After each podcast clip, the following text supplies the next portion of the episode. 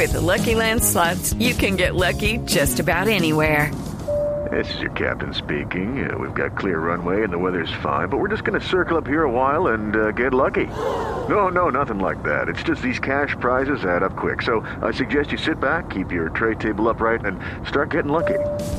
Play for free at LuckyLandSlots.com. Are you feeling lucky? No purchase necessary. Void where prohibited by law. 18 plus terms and conditions apply. See website for details.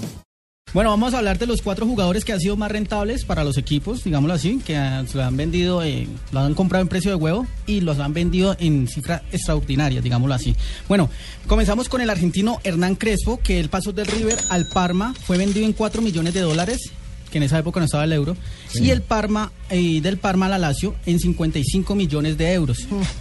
En total eh, de traspasos fueron- fueron 121 millones de euros, en cantidad fueron cuatro traspasos. Seguimos con el francés Nicolás Anelka, que él pasó del Paris Saint Germain al Arsenal de Inglaterra por 760 mil euros. Y ese sí que ha paseado. Sí, pero voy a resumir porque ha tenido muchas transacciones, digámoslo así. Sí, si me les da cuentas de mercado ni Sí. nada, sino todo, lo general.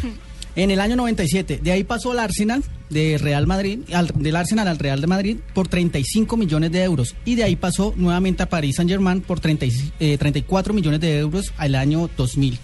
Y en el segundo lugar, ojo que entra la historia, James Rodríguez. ¿Ah, Su sí? Sí, en el segundo lugar. Su carrera comenzó en el Envigado y fue vendido al Banfield en 280 mil dólares. Él estaba muy joven. Del Banfield pasó al Porto, su venta fue por 7.5 millones de euros y del Porto pasó al Mónaco de Francia en 45 millones de euros. Ahora es el tercer colombiano que llega al Real Madrid.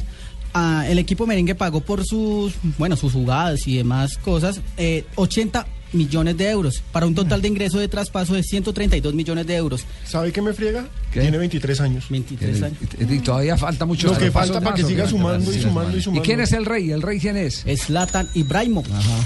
Zlatan salió del Malmo de Suecia al Ajax de Holanda y fue vendido por 7.5 millones de dólares en el 2001.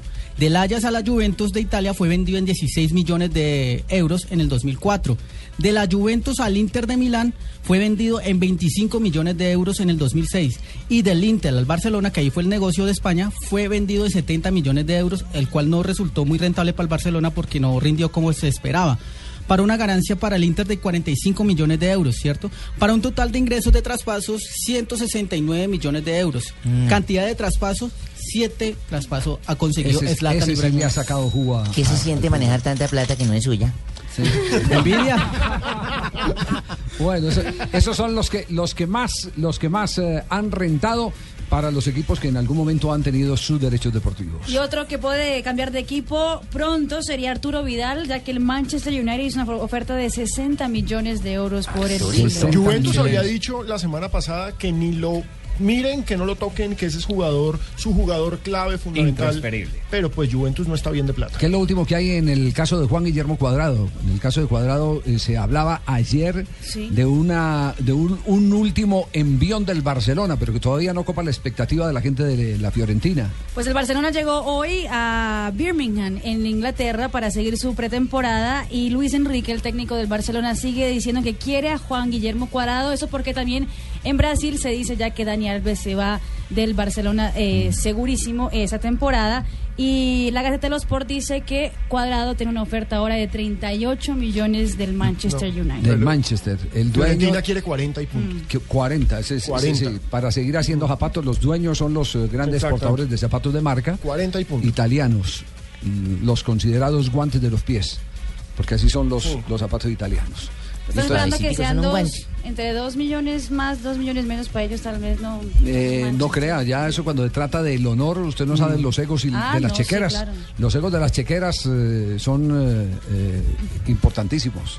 Pero eso cuando usted está en bancarrota, usted puede bajar esos dos eh, millones. Sí, pero cuando está usted- bien. Pero cuando, pero cuando usted está mirando el mundo desde arriba y tiene un equipo de fútbol y dice, no, es que a mí me encanta verlo jugar, yo me voy y me pongo ahí en la tribuna de preferencia y le digo al técnico que me lo ponga a jugar el- el- el- en, en el, en el partido En la previa. venga. eh, en- no, en el partido me lo ponga a jugar el primer tiempo por aquí y el segundo tiempo también, que cambie de sector.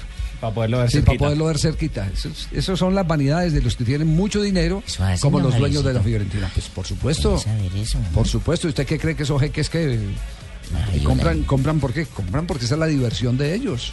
Sí, la mayoría tienen solo Boeing y aviones privados grandes eh, con lavamanos en lujo y todo, estuve Sí, viendo. sí. Los hombres más ricos del mundo se destinan a montar en aviones propios.